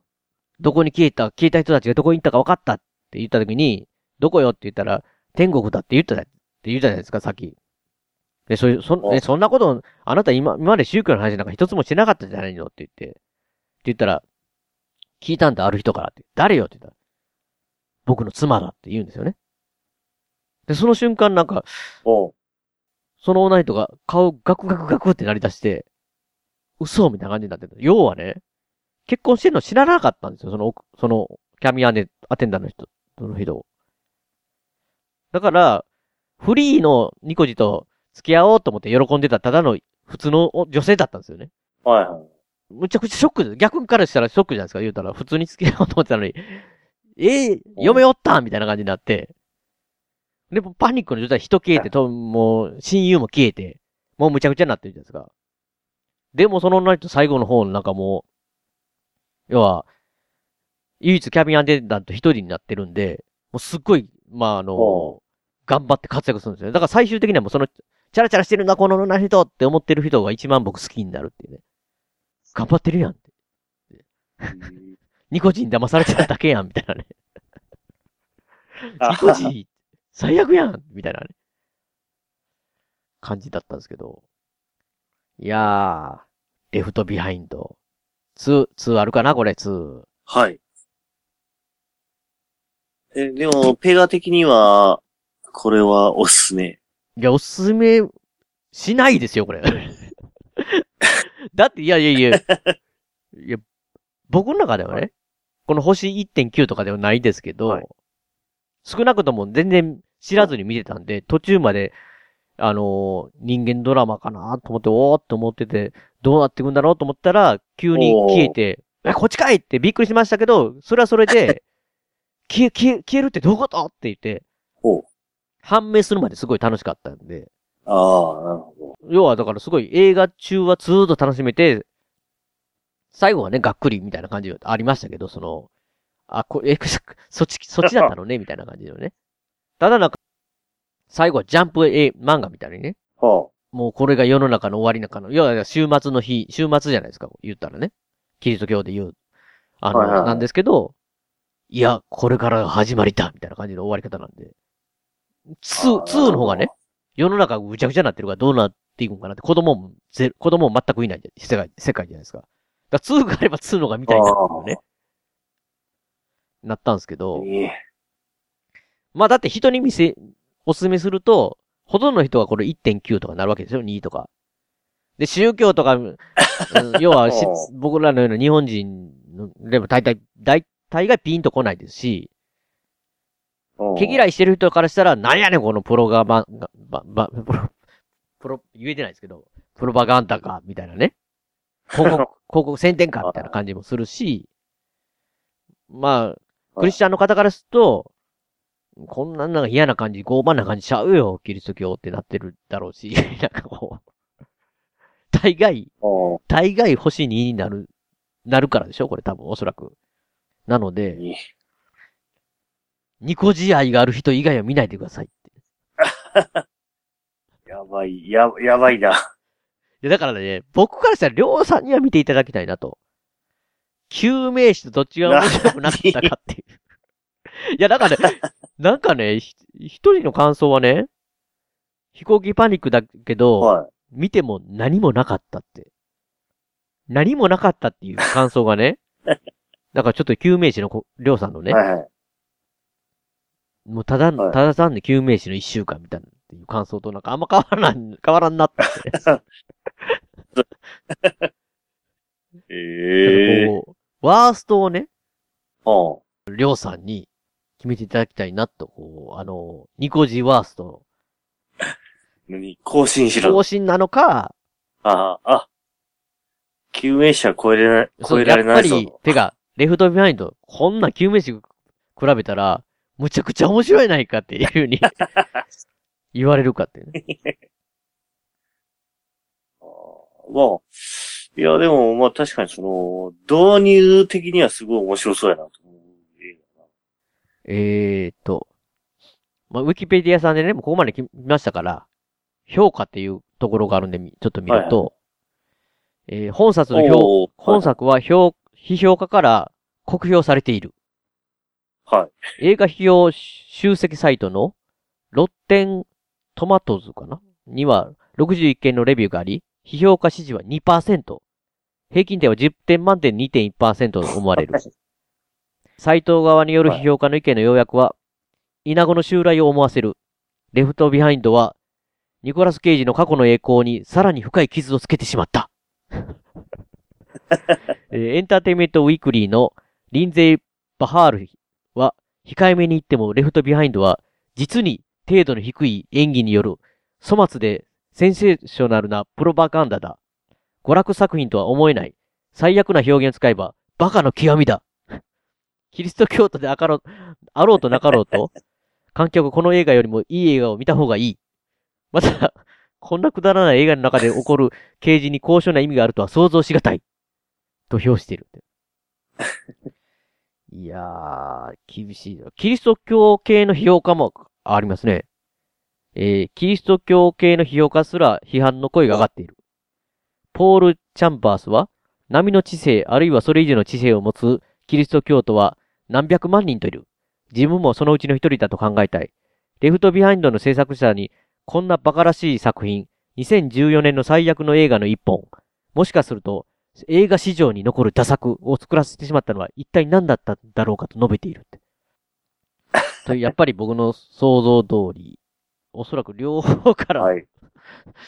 キリスト教系の人もそうじゃない人にも、っていうことは別に宗教関係なく、えー、受賞ノミネートは、本作は第35回ゴールデンラズベリー賞で最低作品賞、最低脚本賞、最低主演男優賞、かっこニコラス・ケイジの3部門にノミネートされたが、受賞はしなかったとは書いてますけど。ああ、そうなんや。いやー。いや、だからまあ、どうなん、どうなんですかね。そこまで、そこまでひどいのかなっていうのが、ってなるとね、なんか僕からすると、やっぱりその、宗教を題材にしたのがちょっと怒りを買ってしまって、よりいろんなところを突っ込まれてんのかなっていう。おーおそう、かば、うんかばうこともできないですけど、そこまでかなっていう気も、やっぱそれニコ試合なのかな。ーおーおーいや、でも、ニコ試合は捨てなあかんがいいやん。最後、エンディング、横一列でみんな並びますからね。 横一あそうな列んやで並ぶエンディングっていうのは、ね、なんかこう、はいやっぱり、こ、いいものですけどね。 いいもの。いい、いいもの。ああ。ええレフトビダ、ビハイントド。ビハインド。2014年なんでね、そのまあ、まあ、4年前。まあ、そんなに古くないですよ。おー確かにね。いや、初公開。でも、ロシアとかシンガポールとか書いてあるけど。だからね、大概こう、普通の人のレビューとかでもね、なんか、これを映画館で見た人かわいそうとかね。 なんかなんでこれはみたいな。全救命士状態になってる。時間、時間の無駄だ。そうそういうのばっかしですよ。もう何を楽しめばいいのかっていうのが好きですけどね。ああ。 いや、でも、ペガ的には、なんで見ようと思ったいやりょうさんと喋ろうと思ってニコジが、久しぶりにニコジを見たかったんですよ。やばい、ネ、ネタ的にか。いや、いや、だから、まあ、あのー最近やっぱし思うのが、僕はその、い、わゆる、えー、ん興行収入とかがいいやつあるじゃないですか。まあいい。あまあみんながた楽しいってやつは、まあ見たら楽しいんですけど、そこそこ、他の人より楽しめてないかったりするのかなって思ったりとか、あと逆に、いまいちっていうのでも、いや、まあまあ面白いやんっていうのがあったりするんで、ああ、なるほどね。うん、なんかネタまではいかないんですけど、チャレンジですよね。なんかやっぱりニコジだから、ああニコジだけど星がこんなんて、いやでもきっと面白いに違いないって。僕はだから表紙だけ見たんですよ。飛行機墜落する感じでニコジでね。ああ、そうやね。なんか面白そうな感じするじゃないですか。おお、うんめっちゃする。うん。で、星は正直見たんですよね、パッと見た時に。あれって、少ないなって思ったんですけど、ああ見てるうちに、なんでこれがほん、こんなに星少ないんかなと思ってたんですよ。それこそその、人が消える、消えるまでね。ああ、で、人消えてからも、なんで消えてんかなっていう、ずっと、おおその辺まではね、いや星にっていう、ちょっとやっぱみんな辛口すぎんじゃーのって思って。おお、ただまあね、ニコジが、すべて分かった、みたいなね。おうなった、まあ、まあ、言うたら悟った瞬間に、あ、なんかやばい。え、あ、や、やばい、やばい、やばい感じするぞって。なるっていほうど感じだったんですよね。ええでもまあ、そうな。レフトビハインド。まあだから、りょうさんと喋りたいなっていうのもあったんで、これと、ああと、りょうさんが、りおうょうさんが好きなね、あ、はい。マットデイモンのね、おうあのー、グレートウォールっていう映画を見たんですけど、あ、そんなんあるんや。ああ、なんか、もうそっちはもうほとんど言うことないんで、ああいうことないんかい。いや、だかえら、ー万里の頂上の話ですよ。あ万あ里のそう頂なんや上がじ建てられたのは実はひ、人、異民族からの襲来を止めるためじゃなかったっていう設定のね。だ、だって、マットデーモン出てくるんですよ。へーあの、万里の頂上の話じゃない。へで、え。万里、それマットデーモンは、うん。はいまあ言ったらヨーロッパの方から来てる人で、はい。どうやら中国の方には、黒い粉で火をつけて爆発するというね、火薬というものがあるらしいっていう、そういう伝説のものがあるらしいっていうのをおそれを、手に入れるために、はるか彼方から旅してきて、はなんかでも他のその、それのなんか、あのー部族とかに追われるんですよ。で、追われて万竜頂上に行ったら万竜頂上にむちゃくちゃ人がいるんですけど、もうすごいんですよ。なんか、セイントセイヤみたいな。あの、黒、黒スまとってんですよ、みんな。なんかあの、い。え赤と。か青とか黄色みたいなね。ああはいはいはいはい。で、女の人なんかが、もう完全にもうなんか、なんていうんですかね、チュン、チュンディみたいななんかこう、すごいもう、美形の ね、人がなんか、青いクロスをまとってるみたいなんで。で、まあ、実はそのなんかこう、なんで万里長城建てられたかっていうその映画の中では、はい東鉄やったかな。えー、はいはい。要はモンスターなんですよ。ほう。漢字がめっちゃ難しい。えー、へへ東鉄、あ、東鉄で合ってるわ。東鉄っていう怪物がね、はいあの、ロード・オブ・ザ・リングみたいに大量に、何千何万でブワーって襲ってくるのを止めるために長長寿が作られてるんですよ。はあはあ。で、そこで、クロスをまとった女の人が、女の人舞台なんですよね、黒、青は。それがなんかこう、飛び込み台みたいな、頂上からあの、プールとかの飛び込みあるじゃないですか。あんな感じで。で、こう、板が出てて、5本、こう、はん、ちょっとなんか放射状にね。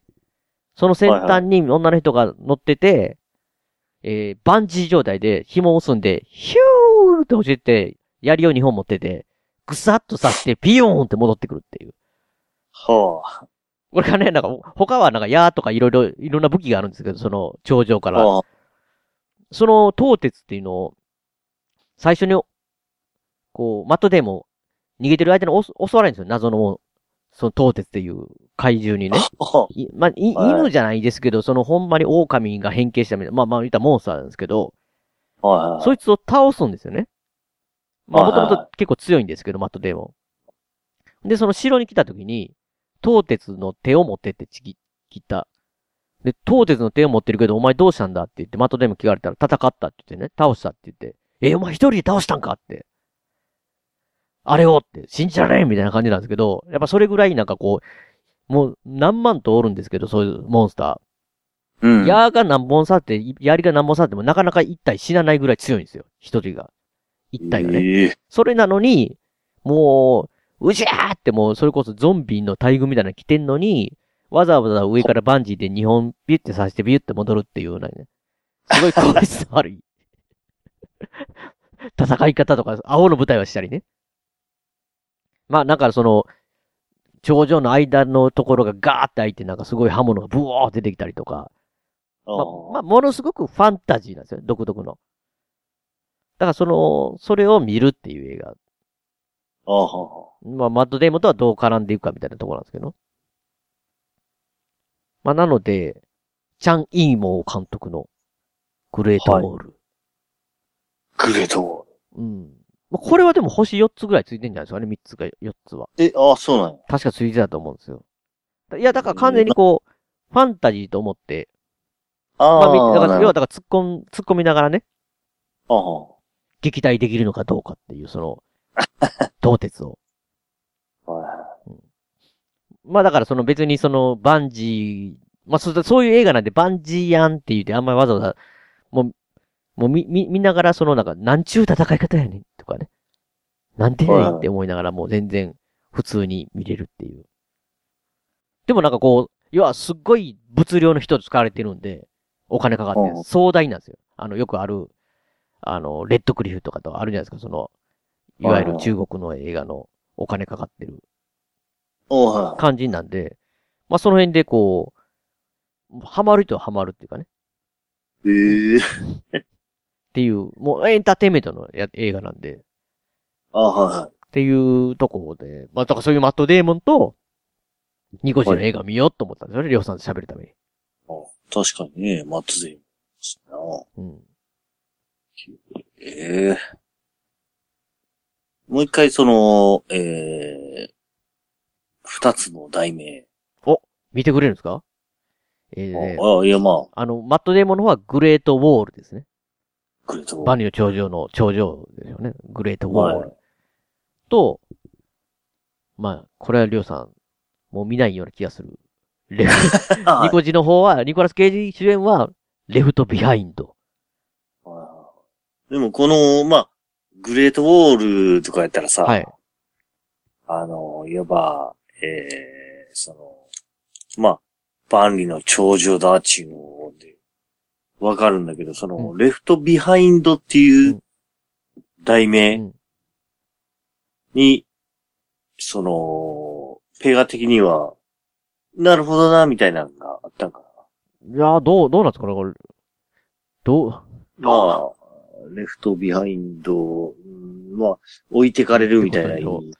だから、うんもう置いてかれたんでしょう。だから。だから、まあ、りょうさんとか僕は置いてかれますよ、だから。いあそうや、だい もう置いてかやだから、れいる。やだからこの映画で見たら、おい、結局だから置いてかれてね、子ど、子供が、はいまあ、その、か子供が消えて、親泣いてるわけですよ。中にいたら。はいはい。で、まあ、天国に行ってたらそれ幸せなんかな、どうなんかもうわかんないんですけど、引き裂かれてたりしてるし、はいはいみたいなね。まあ、なんかその、は実際向こう行ったりとか本当に幸せなんか、まあ、それが僕は全然宗教のことわかん、あキリスト教のこともわかんないんでい。、ああ。ピンとこないんですけど、ただ、ただだからなんかこう、結局、ニコジ消えてしまって、まあその、奥さんとね、あの、息子さんが消えたことがすごいショックを受けてた感じですけど、あとはなんか、なんていうんですかね、あとの消えた乗客のことはもう消えたっていう事実が、原因が分かった時点でちょっとなんかもうな納得し、特進してしまってて、そこからもうどうでもいいぐらいのね、あとは飛行機俺着陸させるんだみたいなね。無事に着陸なるほどそっちばっかしになってて、なんか、な、なんですかね、その、後処理的なものがこの映画の中で僕、僕にはなんかこう、だってその消えた、子供が消えた黒人の女の人が言ってたんですけど、飛行機の中のね。ほうほもう気狂ってしまってるみたいな、当たり前ですけどね。うほう。ああ、はいはい。だからその辺のやつがもう、なんていうんですかね、これからどうなんねんみたいなのが、とか、こう、が、結局なんかこう、映画的にそれが分かった時点で、もう放置、放置じゃないですけど、あんまりこう集結してない感じがね。すごいしててそれがなんかちょっとね、はいうん。なんかこう、ふ、ふわふわしいんですよ。 なんかこう。て。ええいや、だからもう原因は分かったけど、はい。どうすんのみたいな感じの、あるじゃないですか。ああ、最後の最後なう。んでもニコジはね、なんかこう見てる感じでは、その原因が分かったらもうそれスッキリして、なんか、スッキリして、なんかもう、あともう飛行機パニックになったみたいな感じに、ああ。要はなんかこう着地できるかどうか、みたいなね。助けれるのかどうかって、寝るがないとか、そっち側の方にシフトしていってても、ほうん、だからなんかこう、見た感じね。最初ヒューマンドラマだったのに、こう引きつけられてて、途中 でサイコスリラーとか消えた謎、謎解きみたいなのあるんですか。で、最終、ダイハード見せられたみたいなね。ダイハードとかあースピードとかのアクションだからな、なんだったんだみたいな感じは、っていう、こう感想の人も、もうわ、わからなくもなるんですけどね。う。あだからな、な、もう正直ね、なんかそれ多分全体的に面白くない人がほとんどなんですけ ど、嫌いになれないっていうのがなんかこあ。ええう、 正直な感想なんからわかんないですけど、ああ。何やりたかったかわかんない、言ったら何がやりたかったかわかんないですけど、ほうほうん。そうなんですよ。なんかこう、なんとも言えない気持ちという かね。なんかわ、でもなんか一年後ぐらいにもう一回見たり、見たりしてしまいそうな感じもするみたいな。う。ええもう完全にその、レフトビハインド。もう、俺たちが取り残されてる状態みあ、たいな。そうそうそう、観客はレフトビハインドみたいなね。ねなってしまうかな。へえここまでハードルを下げたら、なんか、よ、俺面白かったねって、なんか、りょうさん言いそうな気もせんでもないですけどね。なるほど、ハードルを下げて。いやー、でもこんな映画あったんやな、でも。いや、だから、はい。アマゾンプライムの方の、なんか、なんか最初の方にの、たまたまその見てた時にね、あはいあったから、もう顔が乗ってた時点で、僕やられましたよ、だから。あニコジ久し ぶりって。ニコジだ。ニコジだって。そろそろニコジ切れしてたよなって、そういえばって。ええまあ確かにでもね、えーキックアスの時はすごいええ役やったお父からさん、さ。お父さんね。ねえ。いやー、でも恵まれない な。いや、なんか、うん書かれてますよ、なんかどっかで、なんかもう。うんどんな仕事も拒まない男ニコラス・ケイジとかね。確かにそうかもしれん。いや、もう、フェイスオフとか最高に面白かったけどなまああ、そうあ、なんや。ザフェ、イスザオ、フってザ・ロックとかも、シあョーン・ーコネリーとかとやるやつとか、はいやーニコジ。い。はい。ま俺も好きだけど。そうでし ょはい。まあ、もし見ることがあったら、一言だけでも感想をね、屋根裏屋で。ああ、そうやね。いや、もう、放送しないあ。オフレコであ、クソじゃねえかみたいあなそう話してるかもしれんけど。 LINE で一 言、クソじゃねえかって。ああ、やってるかもしれんけど。いやいや、まあまあ、でもちょっと、まあ、うん、見てみようかなってそういそうう。そこまでけなされてたら、ちょっとうん見てあげようかなってね。うん、そうやね。いや、しか消しって、だから、僕はニコジも、その黒いっていはうその娘とか、あのー、ジャーナリストの男の人うんと。か、まあ、まあ、メインなんですけどね。こう、役から的には。うん。全然、こう、悪くないとは思うんですよ、その、えおー演技っていうかね。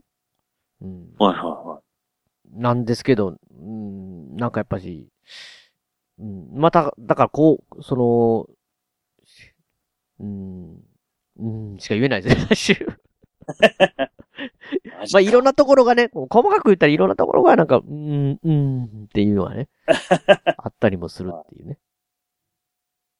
ええまあまあでも、ちょっと、俺的にも楽しみに見てみようかなってはい。レフトビハインド。レフトビハインドの話ちょっと長すぎるんで、これちょっと、 多分本番をカットしてると思うんです けど。いえまあまあまあ、でも、まあ、ペガの話を聞いたわけではないけど見ようかなっていう。あ、もうニコジだから。あ、ニコニ。あ、でもまあ、知らなかったら、まあ、教えてくれてありがとうぐらいで。おお。いや、それが変わるかもしれないんで怖いんですよ、その、見た後ね。あなんていうものを教えてくれたんだって。じ、俺の時間を返せって。もうは、完全救命士状態やけど。いや、でいやも救、命士もひょっとしてね、僕、はいこの年で見たら楽しめるかもしんないって思いながら見ないですけど、なかなか。 プライムなるのかな、救命士。どうだろうな。いや、でも、あったとしても、まあ、完全なる、あれだと思うけど。えー、プライムビデオに救命士の結果は見つかりませんでした。何残念だ。プライムビデオにないのか。というわけで、はい今。回はね、これで時間がああ、はいはいはい。そうで形すで、ね。よろしいですかね、ジョーさん。ああ、僕もレフトビハインドを、まあ、見てみようかなってい本当ですか見てくださいよ。う。はい。多分見てても、まあ、BGM で分かってないかもしれんけど。いや、もう、そういう感じで大丈夫かもしんないです。ああ、なるほど。なんか、結構ひどい、ひどいっていうか結構きつい言い方のレビューでは、永遠と同じようなシーンをずっと見せ、見せされるっていうね。っえてえいう書いてましたから。 まあまあ、はい。ちょっとね、いや、逆に興味を持ちながら見ようか。確かにね。覚悟を持ってみたら、多分ぜ、いや、全全然、いや、もう最高、最高やんって言うかもしれないですよ、りょうさん。マジか。いや、それはないかな。最高やんもあんまり、なりそう、なりそうなタイプではないかもしれないですけど。ああ、見た感じ、そんな、ならへいん。や、退屈ではなかったですよ、全然、本当に。ええ退屈ではなかったですけどね。おー。レフトビハインド。あもう憂鬱のチケットをね、ニコジがゲット、あそれだけでもね。まあまあ。見る価値まが。あまあ、ルーチ的には、それは代表化ポイントかもしれない。そこだけじゃないですか、 それしかも憂鬱結局いけないまま引き返す感じなんでね。それ寂しいそな。うそう。まあそういう感じで、ね、ああ、はい。やっぱいろんな映画見ていきたいなと今年も。 ああ、そうですね。こんな、レフトビハインドみたいいや、レフトビハインドみたいなばっかりです。ちょっときついものがありますけど。な。はいやね、その、鋼鉄城のね。あカバネリとかカバそういういい、いい作品をね、見ていきたい、できたら。ね、ちょっと見てほしいですね。まあただ、やっぱし、この、星印はね、関係なしに、もう、自分のあはね、いなんかこう、合うものがそう、よね。まああまあでも今回は、その星印は信じるに足りるあ、もものだなという。どう、どうでしょうか。いや、でも星2だったら、僕が星2を感じていたら、はい。話す気も失ってたかもしれないんで、は は。うんもう、だから、最終やっぱり、楽しめたんじゃないのかな、と。なるほど、なるほど。うん、時間返せとは思わなかったですよ。ああ、そうなんや。ええニコジって思っただけで。 時間返せと思わなかったんか。いや、思わなかったですよ。だだって途中までずっとこう、前、前のめりで面白かったですからね。ああ、そうなんや。うん。いええや、だから、そこで、ただ、だからその、要は分かった時あるじゃないですか、その、消えた理原因がね。はいはい僕の中でそっからさらにニコジは予想外だったんですよ。そっから、そうなんや。まあ、ニコジというか、どうやって戻ってくるのかなって。ほうほなんかこう、食材的なニコジがなんかこう、ニコジだけじゃないですけど、いろんな人がそれを過ちに気づいて、したらなんかこあうあ戻してくれるというか、うほうほうもしくはみんな天、ニコジが天国に行くとかね、ほうになると思ったら、まさか興味なくなるとは思わなかったです。ニコジが。そのことに関して。消え、消え、消えたこと、消えたことかい、対しても、なんかその、それよりももう、着陸、着陸の話になったんで。ああ。せっかくニコジが気づいたのに、みたいな。に、ニコジ気づいて、で、消えた子供とかやっぱ戻してほしいじゃないですか、黒人のお母さんのね、元に。もしくは黒人のお母さんが、子供の方に行ってあげ、せめてね、こう、合わせてあげるみたいなね、感じになっていくのかなと思ったら、もう、もう、なんか、ちゃ、あの、アクション、アクション映画になって、なってましたね。 いや、レフトビハインドね。はいはもうこ、い。いやいや、まあまあまあ、ちょっと僕的にも見ようかな。お見てください。まあ、あの、今日、今日か明日見てくださいよ、もう。ああ、はい。かな。っていう感じ。やってます。じゃあ、えー、締めさせていただきますね。はい、こんなこ状んな態で。状は態でいす。けど。い、や、もう、りょうさんまた来てくださいよ。来てくださいっておかしいな。レギュラーなんですから。いい。まあまあ、僕、あ、でもね、これからは僕ちょっと時間、ああ、それ、それなりにほんだら、出ていただける。あもういつでも行けるような感じになる。そしたらちょっとまたね、まあ、あの、はいオプティマスじゃなくてもいいですけど、まあ、また、こう、面白いのがあったり。あ、てか VR の話をね、またしないとダメなんで。あ、そう。あ、そうそうそう。皆さん VR 買ったあ VR でそうだね。VR もそうなんだけど、あ、そうそうそう。あそうペア、ちょっとあれがあった。あのーまあ、えー、VR をゲットすれば、プレス4を上げるよっていう話してたんやんか。はいはい。あいや、それ以外にもね、ちょっと、プレス4をゲットする方法っていうのはちょっとありましどういうことやた。はい。 ちょっと、ちょっと、ちょっと。いやいや、まあまあ、これ、それは、た次回ですかね。ああ、ああ、まあまあまあ、なんでも次回でも、もうね、この終わった後でも全然マジですかはいや、もう まあ、俺のプレスオブを上げる上げないの話が。そうそう。いや、それはね、屋根裏部屋で実はしてるんですよ。りょうさんがそれぐらいあ熱くそうなんや VR を、あの、 あ、そうなんや。 VR を進めてたっていう話をしてた、してたああ、してそうなんだ。あるんで、はいはいまあ、それはね、ちょっとね、また、次回かオフにお話ししてみましょう。あ、まあまあまあ、今日のとかね、まあ。あ、こんなは感じでい。はい。進めさせていただきたいなと思います。はいはい、番組のご意見やご感想などメールでお待ちしています。ブログのメールか、ホームから送っていただくか、もしくは通常のメールで、アルファベットで、ペガ、屋根裏アットマーク Gmail.com、ペガ、屋根裏アットマーク Gmail.com まででお願いします。えー今回のエンディング曲も笹山さんで、スルリです。えー笹山さん関連のデジタル曲ですね。こちらの方は iTunes ストアや Amazon MP3 の方で購入できます。えー CD などはオンラインストア、リビングオンザレコードで購入できます。オリジナルフルアルバム、シャニクサイ、えー今日かけた、えーキーポンが入っているセカンドフルアルバム、灰の水曜日。こちらの方も絶賛発注、発売中ですので、よろしくお願いします。えーあと、アルバム IDE の方は、全国レコード CD ショップで取り扱われてますので、お店でお取り寄せもできますので、よろしくお願いします。では、また次回の配信でお会いしましょう。さようなら。お疲れ様でした。